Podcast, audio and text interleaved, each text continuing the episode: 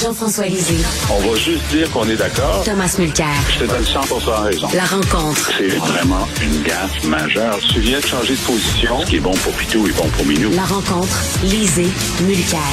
Tom, alors, euh, Justin Trudeau a lancé de graves accusations envers l'Inde. Et là, on se demande, ben oui, mais c'est quoi les preuves? On veut, on veut plus de détails. On manque de détails. Et là, la CBC commence à nous apprendre des choses. Mais selon toi, Tom, c'est le gouvernement qui a fait couler les informations à la CBC il va sans dire, à, mon point de vue, dans, dans toute mon expérience, CBC étant une télévision d'État, ils, détestent quand on dit ça, mais ça appartient au gouvernement.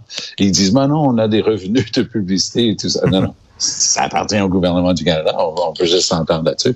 Et donc, moi, moi, je suis pas conservateur. J'étais à gauche. Les conservateurs sont à droite. Poiliev chiale tout le temps que le CBC, là, c'est porte-voix des libéraux. Moi, je peux te dire que j'ai vécu ça de l'autre côté euh, avec CBC.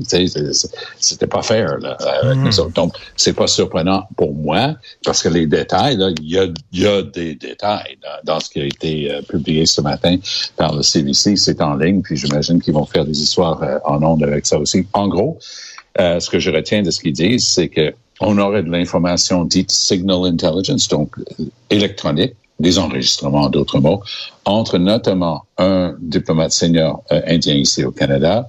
Ils ont ce qu'ils considèrent être des preuves de l'implication du gouvernement indien dans cette histoire-là. Ça rend pas les choses meilleures. hier, j'ai été invité pour faire un, un panel politique à la télévision en Inde. Et euh, hmm. je peux dire que les gens sont craqués, puis pas à peu près. Mais ils sont craqués avec l'attitude du Canada, qui considère euh, laxiste avec des, des, terroristes et des gens très violents.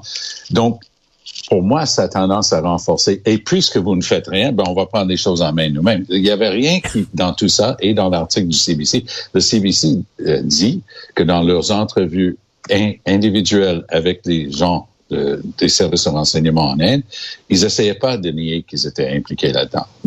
Donc, ça devient une affaire d'État aujourd'hui parce que les, l'Inde déteste se faire euh, pilorier de la sorte, mais le Canada dit avec raison, excusez-nous, là, mais vous ne pouvez pas commencer à tuer des Canadiens en sol canadien.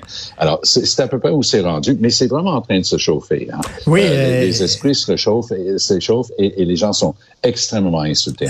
Jean-François, tu as vu le Charles-Philippe David, qui est très connu, on connaît bien, professeur en études diplomatiques à l'UCAM, qui a parlé à l'agence France Presse et qui a dit la crise avec l'Inde est un immense immense dérapage.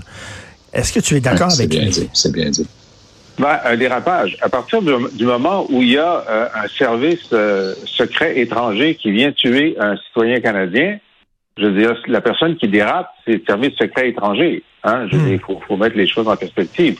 Maintenant, effectivement, c'est très, euh, c'est très parlant le fait que ni en privé ni en public, le, le gouvernement indien a nié, a nié euh, qu'ils étaient responsables de ça. C'est assez, euh, intéressant. Ils disent jamais, euh, c'est complètement faux, euh, on n'a pas fait ça. Ils disent, le Canada en fait pas assez pour, pour réprimer les terroristes. Mais eux, ils considèrent comme terroristes tous ceux qui sont pour l'indépendance du Khalistan. C'est comme quand euh, ici au Québec, tu étais trop jeune pour ça, toi, euh, euh, Richard et Tom, mais les libéraux disaient dans les années 60 et 70, tous les péquistes ne sont pas des felkistes, mais tous les felkistes sont des péquistes.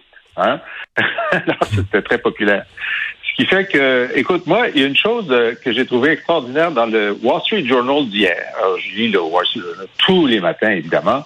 Et il y a un chroniqueur qui dit ceci, je le cite, j'ai traduit.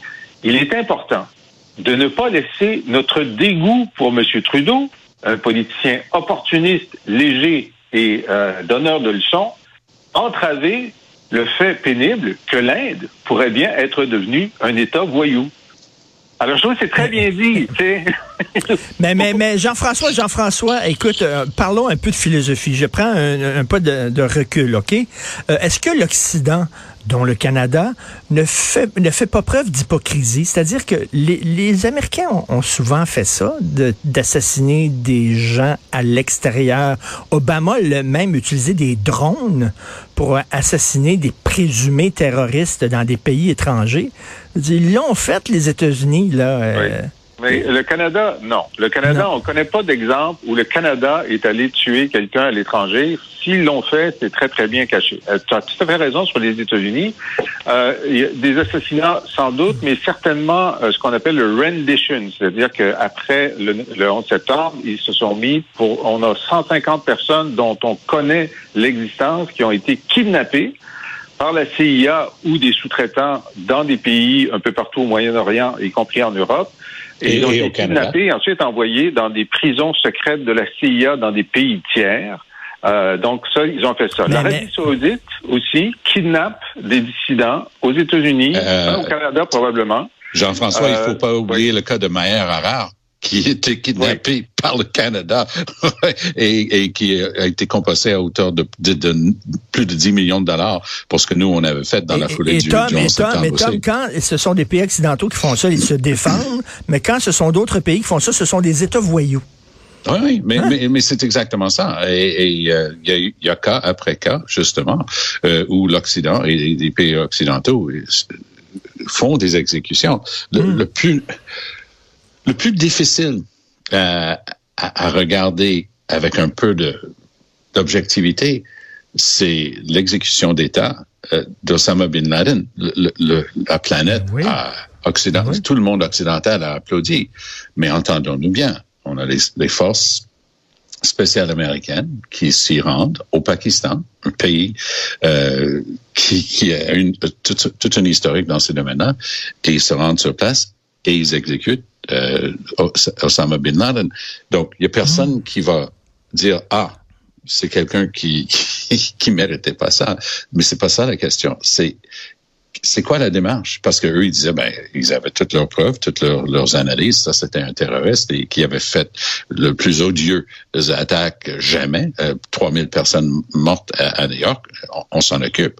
Alors, si c'est le cas que l'Inde a fait ça, puis the jury is still out parce que même si le CBC Mm. a des preuves, je, je, je, porte bien mon nom de Thomas des fois. je dis pas que, je pense pour une seconde que Trudeau aurait dit ça sans que les services de renseignement lui auraient dit, écoute, on a assez de preuves, là, tu peux le dire. Donc ça, je, je doute pas. Mais je dis juste que c'est pas conclu euh, hors d'un doute Mais- raisonnable. Mais avec les, avec des cas après cas, même quand plus c'est odieux, plus c'est c'est apte que les gens disent ben high five tu, l'as clenché bravo.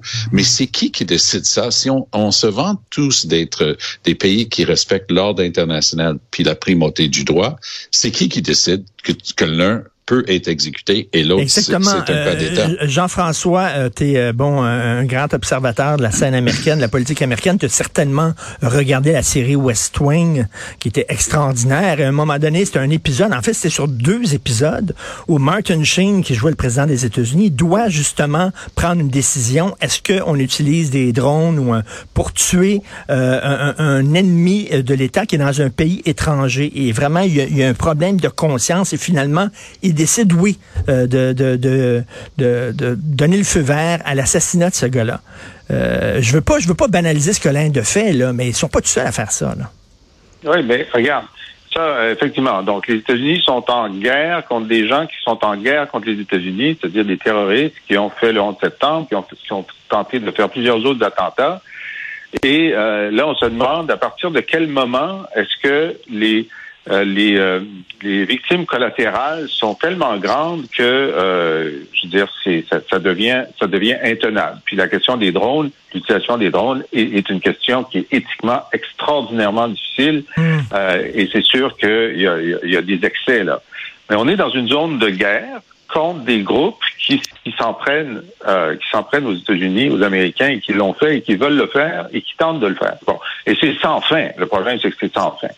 Maintenant, est-ce qu'on ne devrait pas, à chaque fois qu'il y a un nouveau pays qui fait ça, alors que l'Inde n'est pas en guerre contre le Canada, euh, le, le, Khalistan, c'est un problème intérieur. Ils font ce qu'ils veulent à l'interne. Puis, et, d'ailleurs, les, les, euh, les, les, les atteintes aux droits de l'homme en Inde sont en, montée massive sur le droit d'association, sur le droit d'expression, etc. On, on est en train de voir euh, une dérive autoritaire de la plus grande démocratie au monde.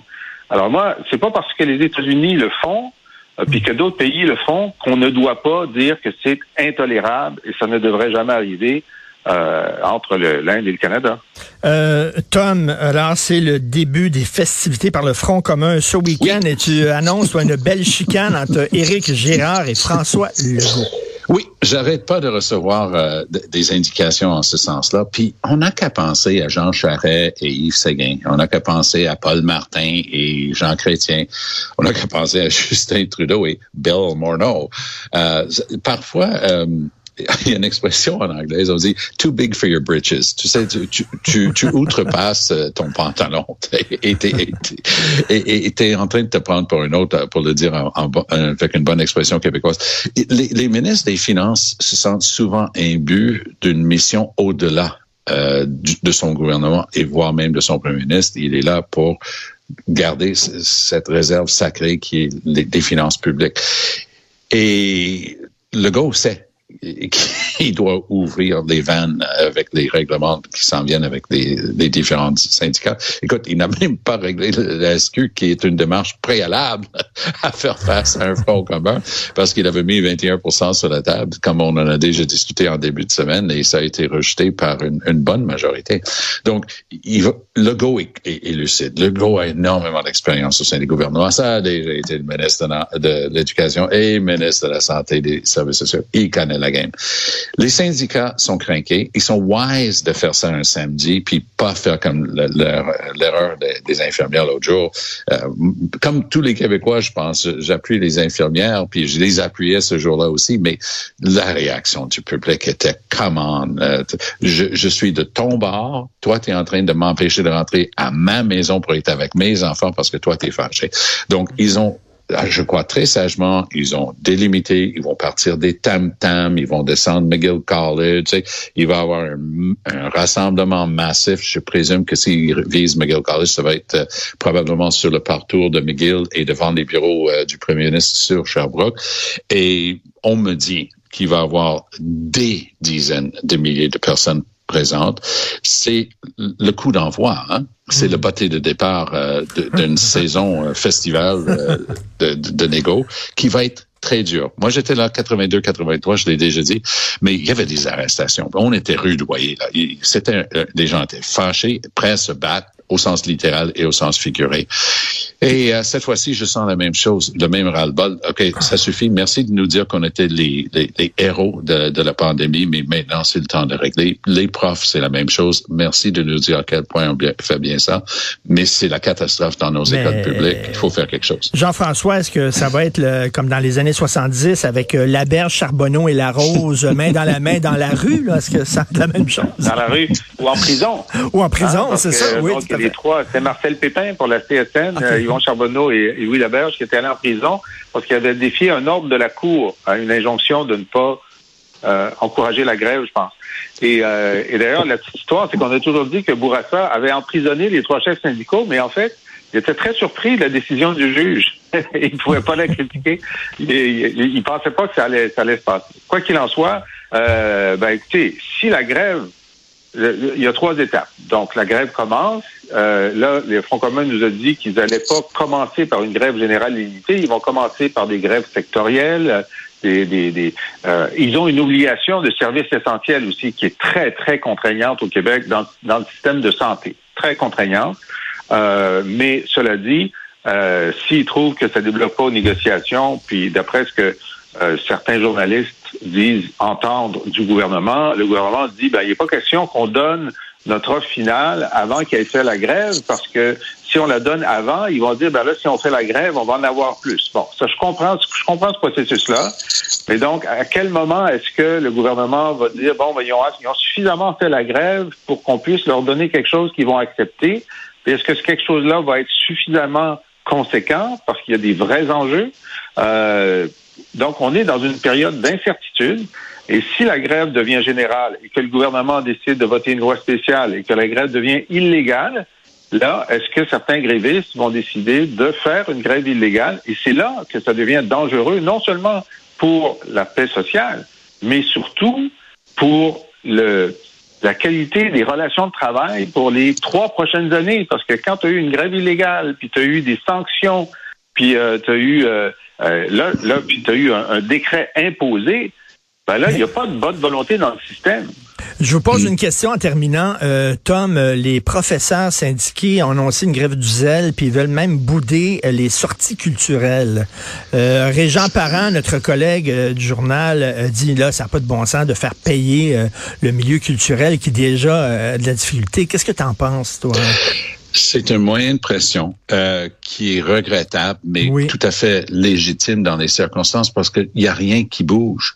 Moi, j'aime bien Sonia Lebel, mais qui décide? Elle, elle est responsable de, de, de l'allocation du, du, d'une pécule qui lui est donnée par euh, Éric Girard. Donc, c'est les finances qui, qui dictent finalement. Les, les syndicats vont chercher les moyens. C'est vrai que ça va incommoder des gens dans un autre secteur, mais les profs font tellement de travail et en plus du bénévolat. Écoute, je suis sûr que tu connais des, des profs au primaire au- dans le public. Moi, j'en connais. Et, et, et c'est incroyable le travail qu'ils accomplissent.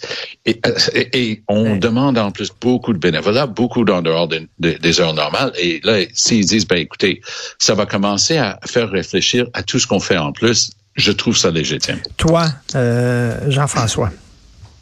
Ben, c'est un moyen de pression qui a immédiatement un, un- un écho parce que le milieu culturel euh, devient très fâché immédiatement et fait pression sur le gouvernement. Puis là, la ministre de la Culture dit euh, à Sonia Lebel, mais écoute, il faut que tu règles ça parce que moi, la culture est bon. Alors, c'est sûr que c'est parce que ça dérange que c'est efficace. C'est Ouais. parce que c'est désagréable que, que, que c'est désagréable pour le gouvernement aussi.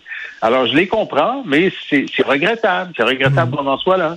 Merci beaucoup à vous deux. C'était une super semaine. Merci. Bon week-end. Merci, salut. Si vous voulez lire le blog, les commentaires de Jean-François Lisée sur l'actualité ou alors vous abonner à son excellent balado où il revient entre autres sur les grandes dates de l'histoire du Québec, allez sur la boîte